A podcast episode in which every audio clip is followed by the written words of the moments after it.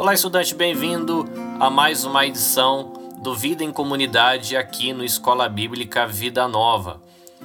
É o espaço onde a gente procura compartilhar com você um pouco daquilo que a gente vive como comunidade de fé na nossa igreja local. Para você que não conhece a, a nossa história, a equipe que tem trabalhado aqui no Escola Bíblica Vida Nova faz parte de uma igreja japonesa, a Toyohashi Hosanna Cristo Kyokai, ou a igreja cristã evangélica da cidade de Toyohashi. E essa igreja japonesa, ela tem uma missão transcultural, né? Eles pastoreiam uma congregação que é direcionada a brasileiros da comunidade brasileira que vive é, na cidade de Toyohashi e região. Então eu faço parte dessa igreja japonesa, mas vivo a minha experiência mais especificamente nessa congregação direcionada a brasileiros. Então aquilo que a gente compartilha com você aqui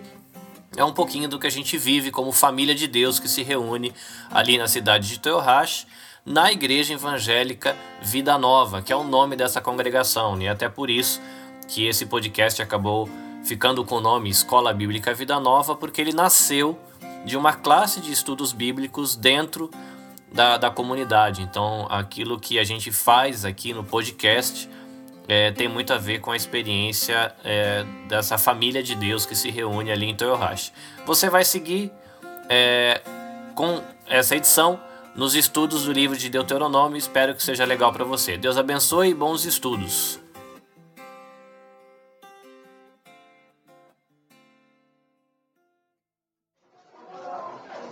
Boa tarde. Tudo bem? A gente vai seguir no nosso estudo em Deuteronômio. Eu quero convidar você a abrir a sua Bíblia no livro de Deuteronômio, capítulo 1. A gente vai ler dos versículos 1 ao versículo 22.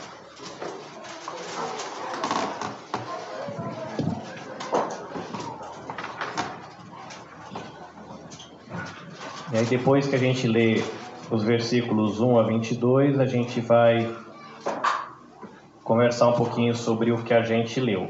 Hoje, é, aquela folha de resumo é só para os adolescentes. A gente segue aqui. Eles têm uma folha especial ali com, com tradução em inglês também para eles se divertirem, tentarem aproveitar mais a mensagem. Então, Deuteronômio capítulo 11, versículo 1 ao versículo 22. A gente vai fazer a leitura e depois a gente conversa com calma, tá bom? Versículo 1 do capítulo 11 de Deuteronômio diz assim: Amem o Senhor, o seu Deus, e obedeçam sempre aos seus preceitos e aos seus decretos, às suas ordenanças e aos seus mandamentos. Lembrem-se hoje de que não foram seus filhos que experimentaram e viram a disciplina do Senhor, o seu Deus, a sua majestade, a sua mão poderosa, o seu braço forte.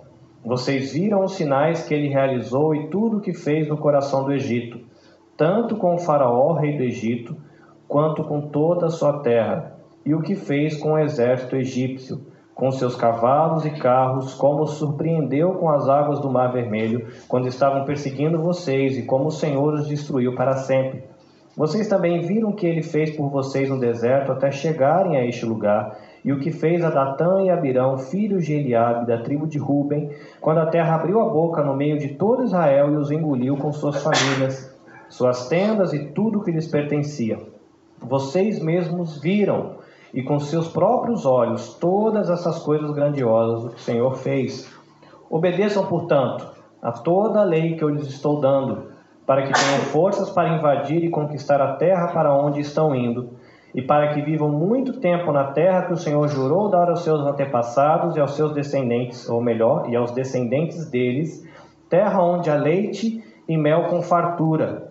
A terra da qual vocês vão tomar posse não é como a terra do Egito, de onde vocês vieram e onde plantavam as sementes e tinham de fazer a irrigação a pé, como numa horta, mas a terra em que vocês atravessando o Jordão, vão entrar para dela tomar posse. É terra de montes e vales, que bebe chuva do céu, é uma terra da qual o Senhor, o seu Deus, cuida. Os olhos do Senhor, o seu Deus, estão continuamente sobre ela, do início ao fim do ano. Portanto, se vocês obedecerem fielmente aos mandamentos que hoje lhes dou, amando o Senhor, o seu Deus, e servindo de todo o coração, de toda a alma, então, no devido tempo, enviarei a chuva sobre a terra, chuva de outono e de primavera, para que vocês recolham o seu cereal e tenham vinho novo e azeite. Ela dará pasto nos campos para os seus rebanhos, e quanto a vocês terão o que comer e ficarão satisfeitos. Por isso, tenham cuidado para não serem enganados e levados a desviar-se é, desviar-se para adorar outros deuses e aprostar-se perante eles. Caso contrário, a ira do Senhor se acenderá contra vocês, e ele fechará o céu para que não chova e para que a terra não nada produza. E assim vocês logo desaparecerão da boa terra que o Senhor está dando a vocês. Gravem essas palavras no coração e na mente, amarrem-nas como um sinal nas mãos e prendam-nas na testa Ensine-as aos seus filhos, conversando a respeito delas quando estiverem sentados em casa e quando estiverem andando pelo caminho, quando se deitarem, quando se levantarem.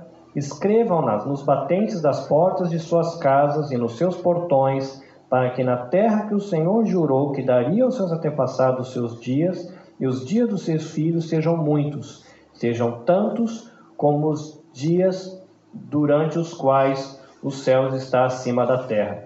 Se vocês obedecerem a todos os mandamentos que eles, estão, que eles mandam cumprir, amando o Senhor, o seu Deus, andando nos todos os seus caminhos e apegando-se a Ele, então o Senhor expulsará todas as nações da presença de vocês e vocês despojarão nações maiores e mais fortes do que vocês. Na verdade, até o 21, né? Eu atropelei um pouquinho mais uns dois versículos aí. Amém? É um texto longo, a gente vai fazer uma oração e eu vou é, apontar algumas coisas que me chamaram a atenção no texto e a gente divide o nosso tempo de compartilhamento depois. Amém? Baixe sua cabeça, vamos orar. Deus, obrigado porque a gente tem a Bíblia em português. Obrigado porque a gente pode conversar é, sobre ela. Então, nos ensina, Senhor, mais uma vez, é, através do livro de Deuteronômio. É o que nós te pedimos, em nome de Jesus. Amém. Muito bem, eu escolhi dar o título para esse bate-papo de A Jornada. O que é uma jornada? Sandro, o que é uma jornada, Sandro?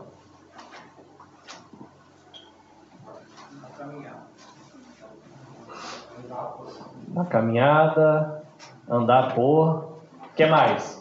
Você fez cara de quem quer responder, pode responder. Eu fiz, eu fiz a cara errada. errou, errou a cara. Muito bem. É, uma caminhada, uma jornada, uma grande viagem, algo nessa ideia, tá bom? Vamos lá, algumas informações sobre o segundo sermão de Moisés. No último estudo, a gente estudou um texto que estava no primeiro sermão de Moisés no livro de Deuteronômio. E a gente vai estudar um texto hoje que ele está no segundo sermão de Moisés. E algumas informações sobre esse sermão. Ele é o sermão mais longo do livro. Ele vai do capítulo 4, versículo 44, até o capítulo 28, versículo 68. A gente podia arriscar um dia, né? Vir para cá e ler inteiro, né? Ia demorar um bocadinho. Mas que, o que, que tem dentro desse sermão? Ele vai ter uma introdução, ele vai falar sobre o pacto com Israel, ele vai falar sobre as leis desse pacto e de algumas cerimônias que deviam ser estabelecidas quando eles chegassem lá em Siquém. É dentro desse segundo sermão que você tem a repetição dos Dez Mandamentos. E só para a gente lembrar que a gente chegou a fazer um estudo em dezembro sobre os Dez Mandamentos, falando sobre prioridades, e que os Dez Mandamentos ajudam a gente a organizar prioridades, onde Deus era o mais importante, depois de Deus vem a nossa família, depois da família vem a questão da vida como um todo, você pode colocar a vida das pessoas, além da sua família, a vida animal, a vida silvestre, enfim. Você tem depois disso a questão da sexualidade e por último, a questão dos bens. A gente viu que qualquer coisa que a gente inverte vira bagunça. Então, como a gente já tratou em dezembro dessas prioridades que os dez mandamentos trazem para a gente, a gente não vai passar pelos dez mandamentos, a gente só vai lembrar. E a gente estudou também, quando a gente estava introduzindo o livro de Deuteronômio, de que todo o livro de Deuteronômio, então esse sermão também, ele é dirigido ao povo que foi salvo para refletir a glória de Deus e para ser bênção às nações, e esse povo estava ali logo para entrar na terra. Diferente do que eu costumo fazer, eu vou passar para vocês agora os pensamentos primeiro. Olha, isso é importante, aquilo que a gente vai olhar. E depois a gente vai conversar um pouquinho da onde essas ideias surgiram, tá bom? Então aqui tem um o desafio para a galera que gosta do inglês aí. A jornada, não vou arriscar falando inglês.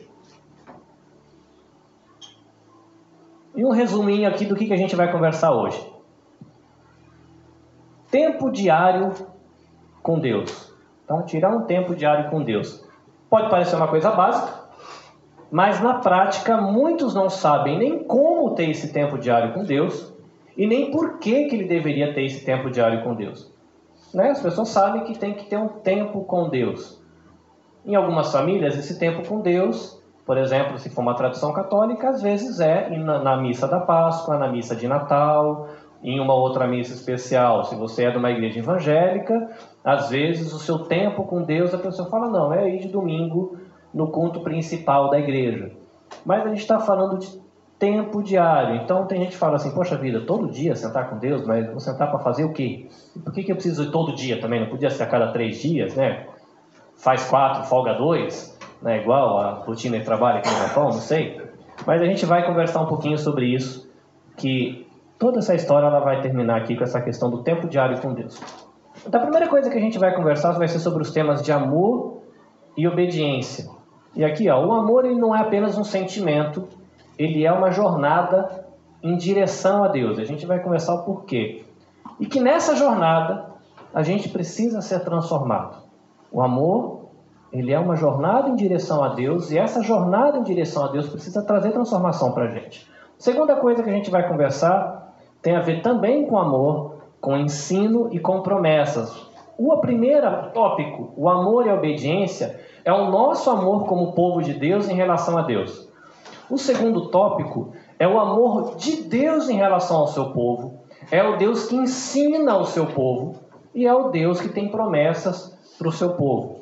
Então, o amor, o ensino, as promessas de Deus, elas nos atraem para Ele. Então a gente está nessa caminhada, é como se tivesse alguma coisa puxando a gente, ou se você inverter a ótica, o amor, Deus te ensinando, as promessas dele são como um impulso para você prosseguir nessa caminhada rumo a Ele.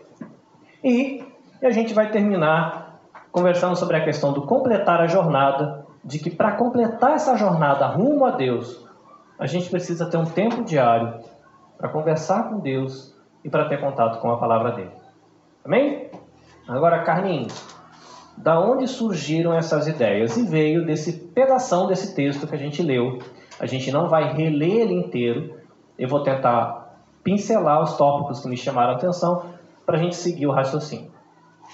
Tá? Então aqui é o primeiro pensamento. O amor ele não é apenas um sentimento, ele é uma jornada para Deus e nós precisamos ser transformados por essa jornada para Deus. Qual é o versículo que a gente vai olhar? Esse aqui, ó, Deuteronômio, capítulo 11, versículo 1. Quais são as primeiras palavras que você tem nesse versículo?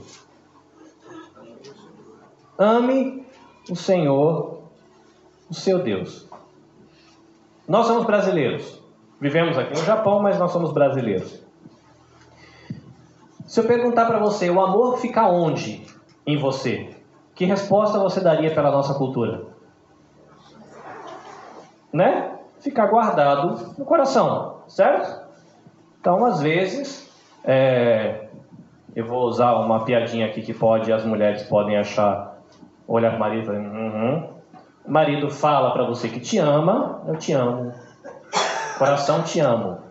Mas o infeliz não lava uma louça, nunca varre o chão, não dobra a roupa, não recolhe as meias dele, nunca lava uma roupa, nunca estende, não faz nada. Mas para a cultura brasileira, é legítimo um marido assim falar que ama? Sim ou não? Balança a cabeça com mais força. Isso. Para a cultura brasileira é legítimo. Ele pode não fazer nada em casa, mas na cultura a gente entende que o amor é um sentimento que está aqui no coração e eu expresso esse amor de um jeito diferentinho, né? Ela não percebe, mas o amor está aqui, né? Não precisa lavar louça para demonstrar. A questão aqui na Bíblia, e a gente está falando com, tratando o contexto que traz cultura bíblica. Eles achariam muito estranho o jeito da gente brasileiro pensar. Então Moisés que está falando lá onde ele fala e o povo que está ouvindo, quando eles ouviam essa questão de amor, trazia para eles uma ideia mais de movimento. O que eu quero dizer com movimento? E aí eu vou usar o exemplo do próprio Deus que a gente tem aqui no texto, alguns versículos abaixo. A Bíblia diz para a gente que Deus amou o povo de Israel? Do que você conhece de Bíblia? Sim ou não? Sim. Como a gente percebe que Deus amou Israel? Ele cuidou. Então vamos, vamos ver o movimento? O povo estava escravo nu? Deus ele falou, eu amo. Esse amor de Deus estava guardadinho só lá no céu, no coraçãozinho de Deus? Não, fala que Deus se move, vai até o Egito e com braço forte tira eles de lá, protege na viagem inteira e traz onde eles estão. Então o amor tem um movimento. A Bíblia fala que Jesus amou a sua igreja lá do céu, sentadinho no seu trono, tomando suco de do quê? O que, que tem de suco bom na sua terra? Isso, suco de cupuaçu. E Jesus estava lá tomando suco de cupuaçu do seu trono celeste e disse à igreja: Amo vocês. Foi isso? Não, teve um movimento em relação à igreja. Então, ele vem ao mundo, ele salva o mundo, tem um ministério. Então, você vê o amor sendo um movimento. É interessante que essa ideia você encontra também quando se fala de fé. Tenta lembrar da carta de Tiago. Se a sua fé não opera nada, ou se a sua fé não tem obras, é uma fé Aí você fala, não, Tiago, eu tenho fé, mas você tem obra, mas eu tenho fé. Aí qual é a resposta de Tiago? Mostra que você tem uma fé que é de verdade, sem fazer nada, e eu mostro com o meu movimento, com as obras que eu opero, de que eu tenho uma fé que é verdadeira. Porque na cabeça desse povo que estava ouvindo isso aqui, ame o Senhor, o seu Deus, o amor ele seria um movimento em relação a Deus. Quando você começa a se mover em relação a Deus, se Deus está lá e você está indo para cá, você vai se mover em relação a Deus e porque você ama Ele, você vai em direção a Ele e começa a ajustar tudo para que a caminhada em direção a Ele possa acontecer. E é por isso que vem a segunda parte do versículo. Ame o Senhor, o seu Deus. O que, que é isso? Foca nele como alvo e começa a seguir em direção a Ele. Mas é só amar o Senhor e sair andando? Começar uma jornada igual e terminar igual? O que, que o versículo diz na segunda parte? Ame o Senhor, o seu Deus, e sempre os seus preceitos, aos seus decretos, às suas ordenanças e aos seus mandamentos. Quando Deus nos atrai, a gente olha para Ele, começa uma jornada em direção a Deus, a esse movimento da gente, então a gente começa a ajustar toda a nossa vida porque a gente agora está indo para Deus. Estava indo ao lado contrário, agora a gente está indo para Deus. Mas nessa caminhada, a gente precisa ser transformado. Então, no caminho, as ordenanças de Deus têm que ir mudando a gente, seus mandamentos, os seus preceitos. Então, é uma jornada.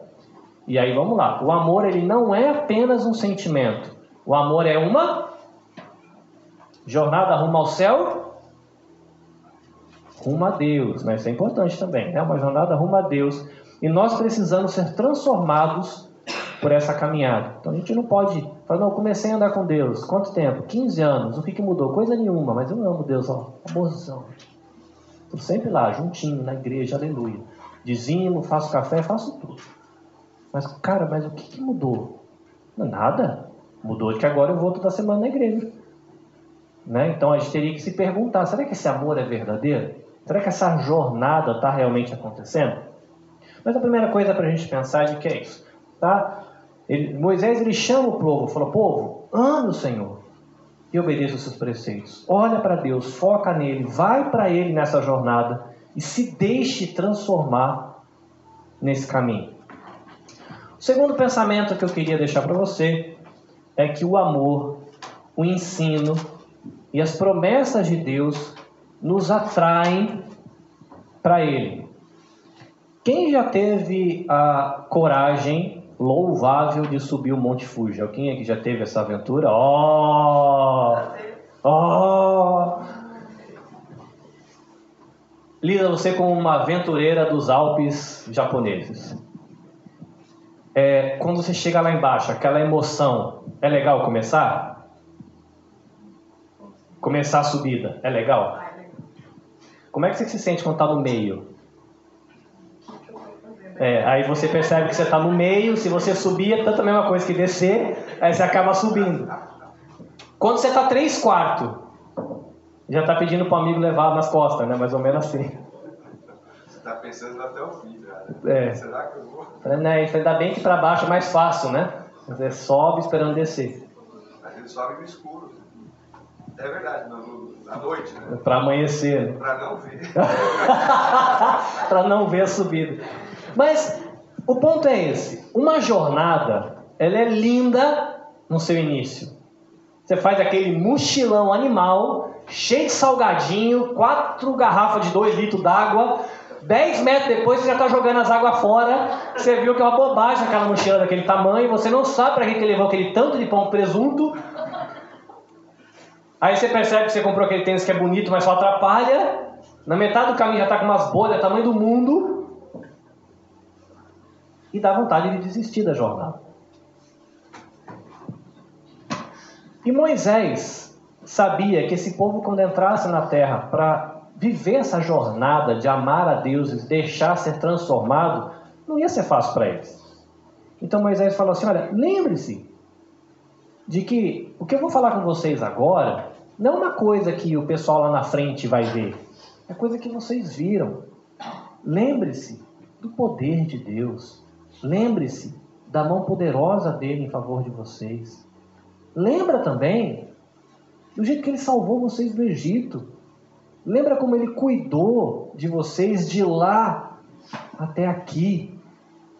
Aí ele cita aqui no versículo 6, lembra o que Deus fez com Datã e Abirão, que é um caso de castigo, de disciplina. Ele falou: lembra como Deus disciplinou, ensinou vocês. Lembra disso.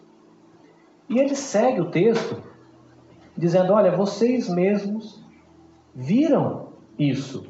Viram o poder com que Deus tirou vocês de lá, viram como Ele amou e cuidou de vocês, viram como Ele ensinava vocês no caminho, e não é só isso. Vocês estão indo para uma terra que não é igual à terra do Egito. Uma terra que vocês tinham que ficar carregando água nas costas para a terra brotar alguma coisa. Lembra que o que eu prometi dar para vocês lá é uma terra que eu cuido dela o ano todo. Eles não vão precisar carregar água para isso funcionar. Eu vou dar água da chuva. Então, nesse ponto, a gente percebe que Moisés ele deixa como incentivo para o povo, ou se você mudar o ponto de vista de Deus olhando para o povo, você vai ver que o motivador, uma coisa que Deus usa para atrair esse povo na jornada em direção a Ele, é o próprio amor de Deus. É a maneira como Deus ensina ao seu povo, seja repreendendo, seja incentivando. E usa as promessas que ele tinha para esse povo. Falou: olha, eu tenho coisa boa para vocês lá. Então, talvez você vai ter que mesmo jogar duas dessas garrafas de dois litros no lixo, porque você vai precisar mudar durante a jornada. Mas não para. Não desiste. Segue caminhando. E o sermão ele continua. E você vai perceber que para completar essa jornada, que ela começa muito emocionante, mas pode ter os seus desafios no caminho, você vai precisar de tempo diário para conversar com Deus. Quer dizer conversar com Deus? É você falar do que você está sentindo, do que você está achando, do que você está pensando para Deus.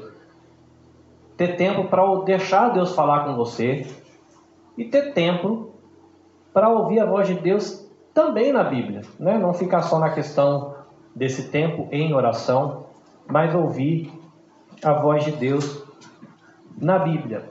E por que, que é importante esse tempo de conversar com Deus, esse tempo de ouvir Deus falar ao seu coração e também esse tempo de Deus falar com você através da Bíblia? Primeiro,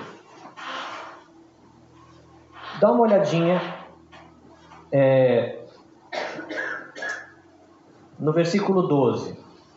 Qual é, como é essa terra que Deus ia dar para o povo? Terra de que Deus cuida. A terra de que Deus cuida. Isso. O Senhor nosso Deus estão sobre ela continuamente. Os, os, isso, os olhos do Senhor estão sobre ela continuamente. Isso. E aí, tem uma palavrinha logo em seguida no versículo que não é de enfeite. Quando a gente acha esse tipo de palavra na Bíblia, a gente tem que olhar com cuidado. Então vamos lá. É uma terra que Deus cuida e os olhos do Senhor estão continuamente sobre elas. Pergunta: essa terra tem potencial ou não?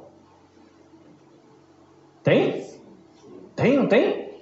Deus prometeu uma terra que tem potencial. Eu estou cuidando, aqui tem potencial para dar muito fruto.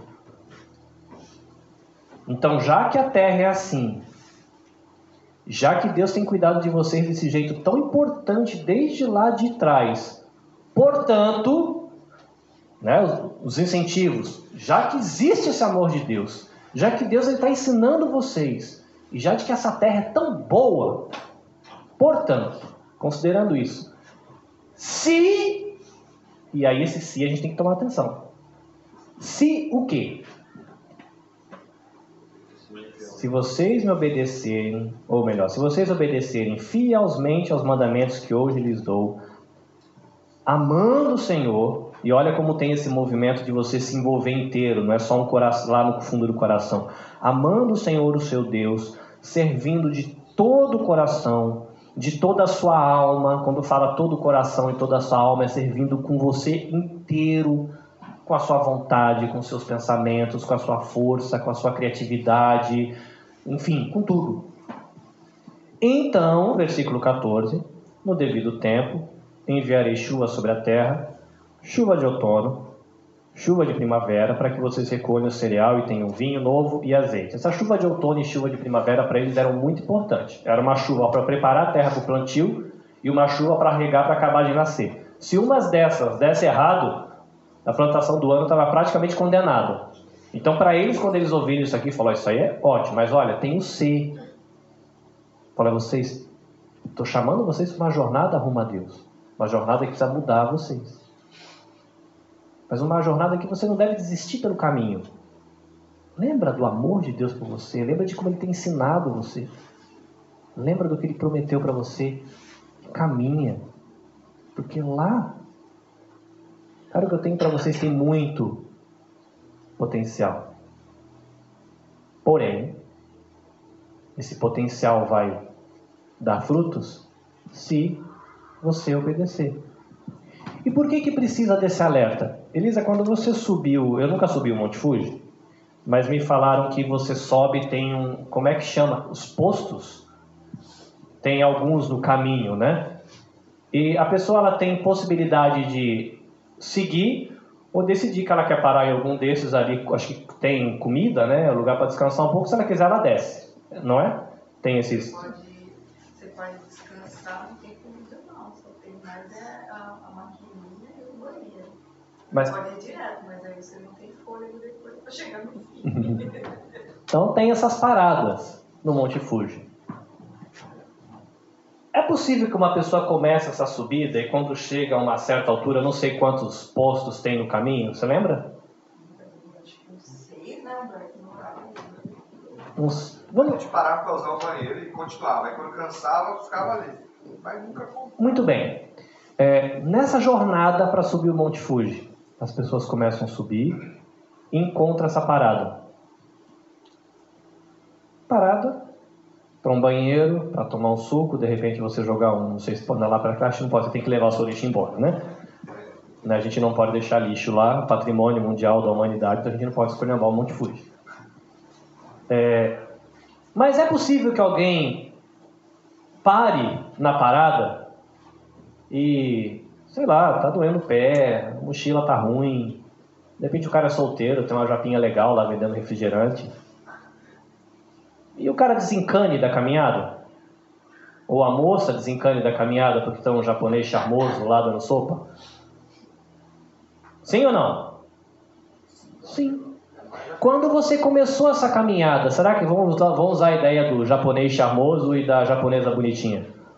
Quando esse jovem ou essa moça solteira começou a caminhada, ele sabia que ia ter jovens solteiros lá em cima?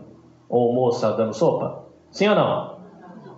Qual que era o alvo dele? Chegar lá em cima e encontrar o sol da justiça. Aleluia. Não, não, não é encontrar o sol, não é ver o nascer do sol. Mas ele podia parar ali na metade do caminho e o rapaz se encantar com essa moça, a moça se encantar com esse japonês charmoso, ou com, de repente, né, um, um canadense, um russo, um alemão, um americano, enfim, depende do gosto de cada pessoa solteira. E falar, deixa o sol para lá, né? Aqui tá bom, eu pago uma para você, você paga uma para mim, a gente fica aqui. É possível? A pessoa está na jornada? Mais ou menos. O foco era chegar lá em cima. Tudo voltado para o alvo. Mas acontece uma coisa na caminha que a pessoa pega e desvia. Agora o foco não é mais chegar lá em cima. Agora o foco é ficar ali, tomar um refrizinho a mais, né, trocar o telefone, torcer para estar tá funcionando a internet lá em cima para conseguir trocar um e-mail, pegar um WhatsApp, né, que não usa WhatsApp, que é Line, né? Era um risco que o povo de Israel tinha. Dá uma olhada no versículo 16. Por isso, por isso que, quando vocês começarem essa caminhada, sejam fiéis, deixam se transformar, lembra do que Deus tem feito por você. Porque quando você chega lá, você pode ser enganado. Versículo 16: Por isso, tenham cuidado para não serem enganados e levados a desviar-se para adorares outros deuses e prostrar-se diante deles. O que é adorar outro Deus e se prostrar diante dele? É ter uma relação de amor. Uma outra coisa que não é mais o Senhor que te salvou. E quando essa relação de amor, de devoção começa, é só um sentimento? O que, que a gente conversou no começo? É só um sentimento? Não. É um movimento. A pessoa para de se mover em direção ao Deus que salvou ela e agora ela vira. Tenha um cuidado para você não se desviar. Ela vai parar no postinho e vai ajustar toda a jornada dela, porque agora o, o foco é conseguir o número do telefone da pessoa que ela está chavecando. Acabou. É um risco que quem sobe a montanha tem, e é um risco que esse povo andando na terra tem. E é um risco que eu e você temos na nossa caminhada com Cristo. Provavelmente, quando você começou a caminhar com Jesus, você entrou nessa jornada, você começou a focar em Deus, andar em direção a Ele, e você começa a deixar Deus trabalhar com você e vai sendo trabalhado pela palavra, você vai aprendendo a obedecer, isso vai te mudando, te transformando. Tem coisas que talvez você enfrente hoje que podem se tornar um ídolo para você, que há 10 anos atrás você nunca pensaria que isso um dia poderia ser tentador para você. Não é? Talvez a pessoa casa, vamos usar casamento, tem bastante gente casada. Quando ela casa, jovem, todo apaixonado, imagina, ah, meu anjo, caiu do céu para mim aqui em casa, ainda faz omelete, sabe cozinhar, fazer bolo, tudo. 15, 20 anos de casamento? É, esse anjo deve ter quebrado a asa quando caiu. Né? É aquela paixão, estava caminhando com Jesus, recém-casado, lindo. 15 anos depois, a moça do apartamento do lado agora já é um possível ídolo. Porque você pode tirar sua caminhada com Deus, abandonar o que Deus está fazendo em você e na sua família para ir atrás de uma outra história. Colocar uma outra coisa no coração, outro alvo. Para outras pessoas, estava no Brasil. Às vezes não tinha trabalho, veio para o Japão, o primeiro trabalho foi no Japão. E aqui a rotina pode virar o ídolo. Aqui o salário pode virar o ídolo. Aqui a pessoa chega e se envolve na igreja. Pode soar estranho. O ministério pode virar um ídolo. A rotina da igreja pode virar um ídolo. Viver a rotina da igreja começa a ser mais importante do que ter relacionamento com Deus, andar em rumo a Deus. Parece uma loucura, mas tem muita gente que vive isso. Que ser bem sucedido no que faz dentro da igreja é muito mais importante do que o tempo que ela passa com Deus. E o alvo não é mais chegar a Deus, o alvo é subir no ministério. E aquilo que começou sendo feito para Deus, na jornada, Deus transforma a pessoa, dá um dom para ela, usa, filho. Você vai edificar outros nessa caminhada. E de repente ela pega, joga Deus de lado e bota o progresso, o sucesso no ministério lá na frente. O caminhado com Deus ficou, a pessoa se desviou e está indo para outro rumo. E Deus fala aqui para a gente tomar cuidado. E se isso acontecer, o que, que acontece quando a gente está nessa jornada com Deus e a gente troca Deus como alvo e vai para outro lugar? E aí, o versículo 17 responde: A ira do Senhor se acenderá contra vocês, e ele fechará o céu para que não chova e para que a terra nada produza, e assim vocês logo desaparecerão da boa terra que o Senhor está lhe dando. O que, que é? Um alerta. Antes Moisés cita na pregação dele, de que fala, olha, Deus, ele disciplinou Datã e Abirão, porque ele não quer que ninguém perca o foco. Lembra disso para você seguir esse caminho rumo a mim. Lembra disso quando você estiver andando em direção a Deus.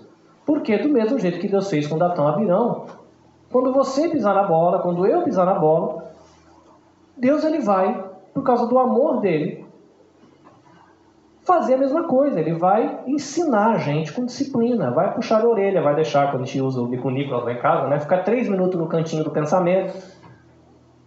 Deus ele vai te dar uma prensa, porque ele não quer que você rejeite aquilo que ele está fazendo na sua vida. Ele não quer que você despreze. E esse é a questão do ídolo, é porque é um desprezo. Deus que foi até lá te salvar. No caso deles, no Egito, no caso da gente, no reino do pecado, das trevas, ele foi até lá pegar a gente. Traz, coloca a gente para caminhar rumo a ele, começa a ajustar toda a nossa vida para a gente, cada vez que chega mais perto dele, ficar mais parecido com ele, vai corrigindo, a gente troca, coloca outra coisa no lugar e sai do caminho. Aqui a gente não está nem considerando a questão de perca de salvação, mas o fato do que você perde quando você abandona a sua caminhada com Deus no meio do caminho. Você vê que o povo de Israel, ele perdeu, né? A gente estudou. A bagunça foi tão grande, a idolatria foi tão grande que Deus deixou primeiro a Síria acabar com metade, depois a Babilônia acabar com o resto e todo mundo ir para o cativeiro. 70 anos de disciplina, puxão de orelha, 70 anos no cantinho do pensamento. Pensa aí no que vocês fizeram. E eles voltam. Os arqueólogos dizem que é uma coisa muito curiosa, que quando eles fazem escavações naquela região, até o período do cativeiro eles acham um monte de estatuazinha de ídolo. Do cativeiro para frente não tem mais. Cantinho do pensamento sofreu esse resultado. Né? Então, a questão é a questão da disciplina. Né? A gente não está nem discutindo essa questão de perca de salvação, que alguém poderia querer questionar em relação a esse texto. Então fala, Carlinhos, mas como é que eu vou me manter motivado pelo amor de Deus? Pelo amor de Deus, ficou estranha essa frase, né? Como é que o amor de Deus vai me motivar a caminhar? Como é que isso vai me atrair? Como é que eu vou perceber Deus me ensinando no dia a dia? Como é que eu vou saber das promessas que Deus tem para mim, como igreja, como povo de Deus? Você vai ter acesso a isso. Tendo o quê? tempo diário para falar com Deus daquilo que você está pensando, daquilo que você está sentindo, para eu falar com Deus daquilo que eu tenho sonhado, refletido, as prioridades que eu coloquei para mim, deixar Deus falar ao meu coração e também ouvir a voz de Deus na Bíblia. Por que, que isso é importante? Porque às vezes você ora, eu posso orar, eu falo com Deus, eu falo tudo que eu quero. Fala, Deus fala comigo. Aí tem a minha voz, a voz do meu coração, a Bíblia fala que tem a voz do diabo, a voz do mundo, a voz da minha cultura, a cultura da minha família, a voz do meu chefe. Às vezes a gente vai achar que Deus falou um negócio e Deus não falou droga nenhuma. Porque o coração do homem é enganoso. Deus pode falar de maneira muito clara ao seu coração, diretamente? Sim ou não? Sim, ele é Deus, ele pode, você é filho dele, ele fala com você do que ele quiser. Mas é possível que a gente se equivoque, Deus não tinha falado nada e a gente acha que foi Deus que falou? Você já ouviu gente que fala assim, Deus falou, depois se estrepou? Que Deus falou errado? Né? Tem. Então, por que, que a gente tem que ter esse tempo para ouvir a voz de Deus, deixar Deus falar no coração da gente, mas também sempre estar tá na palavra? E a gente tem que ter, buscar momentos diferentes para fazer isso. Né? Talvez para o Messias funciona de um jeito, se eu perguntar para o Humberto é de outro, se eu perguntar para o Theo é outro, para o Celso é outro. Talvez esse tempo, quando acontece, que jeito que é feito, quanto tempo um pode gastar 15 minutos, outros de repente gastam duas horas, não sei. E você vê aqui a partir do versículo 18 que Moisés ele fala: olha, importante é você guardar isso que eu estou falando com vocês nesse sermão no coração. E esse sermão ele continua, depois vai entrar nas leis que a gente vai estudar nos próximos três meses. Mas, olha, grave essas palavras no coração e na mente. Amarre como sinal na mão. É... Hoje em dia, é, amarre como sinal na mão é Deus falando. Baixe um app para você ler a Bíblia e escutar um sermão. Né? Qual é o sinal que todo mundo tem na mão? É sinal do 4G, né? E todo mundo está o dia inteiro com o sinal na mão. Né? Se você tem um filho adolescente, você sabe o que, que é isso. Ou se você tem filho com. O meu, com 3 anos, ele tem, vai fazer 4 daqui a uma semana. Se você abrir o Tokeitai perto dele, o seu, você tem que ficar esperto com a tua senha. Porque se ele vê o movimentinho do seu dedo, ele vai assistir seu YouTube. Hacker o garoto. Mas assim, todo mundo agora está com esse negócio na mão. Mas na época ninguém tinha um, um aparelho para ficar carregando para baixo para cima. Então falaram, amarra na mão. E eles tinham um negocinho que eles colocavam, né? Escritos pedacinhos. Aqui fala, prendam-os na testa. Uma caixinha que eles escreviam lá uma porção das escrituras e dobravam e deixavam tipo como se fosse um, um negocinho no chapéu. Mas o que é pra gente? Deixa a palavra acessível, perto da onde você pode ver com frequência. Deixa a palavra perto da mente. Né? Escolhe que canais que você vê no Facebook, escolhe que podcast que você acompanha, escolhe que youtuber você acompanha. Que vai ter tanto lixo na sua cabeça, às vezes, que não vai ter tempo para você conseguir ouvir Deus. Às vezes você vai ter que escolher. Porque a palavra de Deus precisa chegar à tua mente. Pode ser de jeitos diferentes. Pode ser pelo YouTube, pode ser pelo sermão, pode ser por um livro, uma pregação. Mas você tem que deixar isso chegar a você. Aí fala, ensine isso aos seus filhos. E a gente falou numa pregação passada sobre essa questão de passar de uma geração para outra. O ponto aqui é conversar sobre a palavra de Deus quando você estiver onde? Sentado em casa. Uma oportunidade para você ter contato com a palavra de Deus. A outra é quando você estiver o quê? Andando pelo caminho. Você pode estar andando com alguém, hoje com, com um smartphone você tem a facilidade de soltar uma pregação, um vídeo no YouTube, uma, um canal de uma playlist de música cristã que pode falar com você sobre a palavra de Deus. O que mais? Quando se deitar, talvez o seu tempo devocional, o seu tempo com Deus vai funcionar melhor para você quando você for deitar. Para outros vai ser melhor quando se levantar. É legal que você vê que tem um pouco de diversidade. O ponto é ter tempo para ouvir a voz de Deus. E procura maneiras. Se adapte. Você precisa ter contato com isso. Talvez durante seis meses, pela manhã vai ser ótimo. Depois vai ficar ruim. Troca. Você não pode deixar de ter contato com a palavra de Deus. Você vai perder a caminhada. E aí segue, né? Escreve nos batentes das portas, escreve no portão, Aí se a gente colocar aqui, né, batente da porta, portão, naquela época acho que as pessoas entravam e saíam muito. Para a gente, deixa acessível.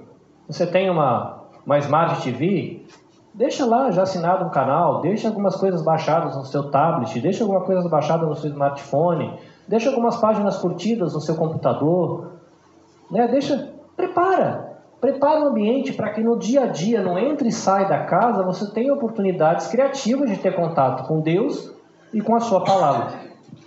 E aí ele fala: para que vocês vão entrar nessa terra, tenho muita coisa boa para dar para vocês. Mas façam isso. Sigam na jornada. Deixem eu atrair vocês para mim. Deixem eu mudar vocês. E tenham tempo comigo. Para que essa jornada não pare. Para que vocês possam viver muito tempo na terra. E isso é muito legal, né? E, assim, depois do capítulo ele, segue, e eu só quero chamar a atenção para o versículo 26, que fala: Olha, prestem atenção. Hoje eu estou pondo diante de vocês a bênção e a maldição. Vocês terão bênção se obedecerem aos mandamentos do Senhor, o seu Deus, que hoje lhes estou dando. Mas terão maldição se desobedecerem aos mandamentos do Senhor e se afastarem do caminho que hoje lhes ordeno para seguir Deus desconhecidos.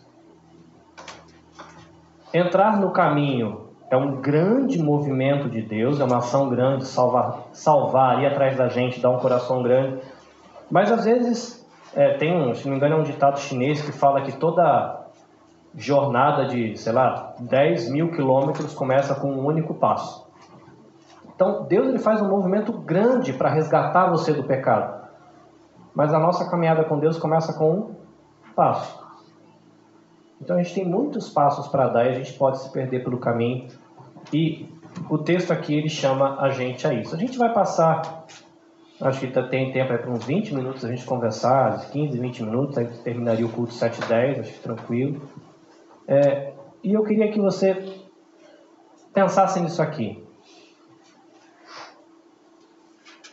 Se você está aqui na igreja, você começou essa caminhada de alguma maneira, há algum tempo, com, com qual intensidade cada um conhece. Para alguns pode ser uma caminhada, uma jornada com Deus muito intensa, para outros está bem devagarinho, com calma, ainda com receio. Minha pergunta é: você quer realmente terminar essa jornada? Ou você quer parar pelo caminho? Se caso a sua resposta for positiva, não, quero seguir essa jornada rumo a Deus, eu não quero ficar pelo caminho.